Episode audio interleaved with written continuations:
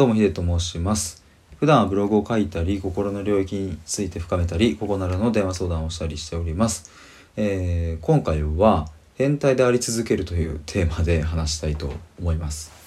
えっ、ー、と今日の昼にやったライブからこの発想というか収録に至っているんですけれどもうんとですねまあ先に結論から言っちゃおうかな。僕が思っている変態であり続けるっていうのはまあ別の言葉で言えば、うん、熱狂するとか没頭するとかそういうことなのかなっていうふうに捉えています。なんかまあ日本においてはその傾向が強いのかもしれませんがどうもその何かに没頭している人ってね変態的だというふうに表現されることがありますよね。例えばでも、うんと、それって、うん、そうだな。じゃあ一昔前だと、うん、オタクっていう言葉ってどこか、うん、なんかこう違う人たちっていう風なイメージを持たれる言葉だったかもしれませんがもう今やオタクっていう言葉はもはやいいなんだろうポジティブな言葉になっていたりね。まあすると思うんですけどもまあなんかその一つのことを突き詰めるっていう。まあじゃあオタクであればそれはなんかこうねアニメなのかもしれないし、うん、逆に今日お話ししたピロコさんはもう多分 いろんな方面にオタク領域が多分あるっていうぐらい幅広い方なのでなんか素敵ですよね。まあなんかそういう意味合いで言うと、うん、やっぱり没頭とか熱狂するみたいなことが変態でいるっていうことなのかなっていうふうに思っています。でうん遡ること何年だろうまあそんな昔ではないんですけどあの僕もですねその熱狂とかね没頭っていうのはすごくキーワードだったんですね。というのも僕が大体中学生ぐらいの時今思い返す返すと人生で当時が一番なんかこう没頭していたかなと思いますね。えっ、ー、と今を含まないとすればね。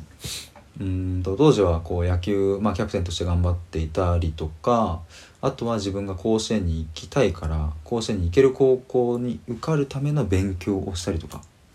なんか当時はそういう意味で言うとすごく没頭していたと思います。ただただただそこからあまり自分の中でこう没頭できている感覚っていうのを高校大学社会人と感じられていなくてで常に言っていたのは中学校3年生の時みたいな没頭感をが欲しいとか、うん、何かに没頭したいみたいなことを常に言っていたんですけども、うんとまあ、そういうものには出会ってはこなかったっていうかまあそもそも自分がいて何に没頭したいのかを気づくことができていなかったっていう方が正確かもしれないですね。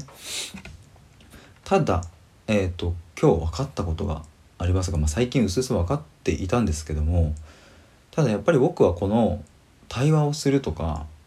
うんと目の前にいる人がどういうふうに世界を見ているのかその人の目にはどういうふうに映っているのか同じものを見ていても僕はこう感じるけどじゃああなたはどう感じるのっていうところとかそしてもっと言うと心のこととか、うん、人間とはみたいな根源的な部分そういうところに触れている時はなんか我を忘れるくらい、没頭しているっていう感覚なんですよね。だからこのスタイフではまあ一日何本か収録を上げたりとかライブをしていますけども何もこう自分でこう収録はじゃあ一日何本やろうとかライブは何かやろうとかって決めているわけではなくて基本ノリなんですよね。その時にあ収録したいとかあライブしようって思った時にそれをやっているっていうそしてそれがこうだんだんと積み重なっていくとあなんか自分この領域好きなんだなっていうふうに思ってきてまあそして特に今日のピロコさんとの、えー、対話のコラボライブではそこを非常に強く感じました。っていう意味でね僕はもっと変態でいようと思って なんかあの別に収録だってね1日3本4本しか上げちゃいけないっていう決まりもないし、ねえっと、もっとコラボライブとかたくさんやったりとかもっと自分でテーマ決めてライブやったりとかすりゃいいし、うん、なんかもっと変態でいていいやっていうなんかそうそうあの変態っていう言葉が僕の中に、えー、入ってきました。ありがとうございました。ということで 今回は変態であり続けるというテーマでお話しいたしました。え対話で思考を深めるラジオでは心の悩みや幸せなど人間の根源的なテーマを追求しています。この間の電話相談に関しては概要欄またはプロフィール欄をご覧ください。では次の収録で。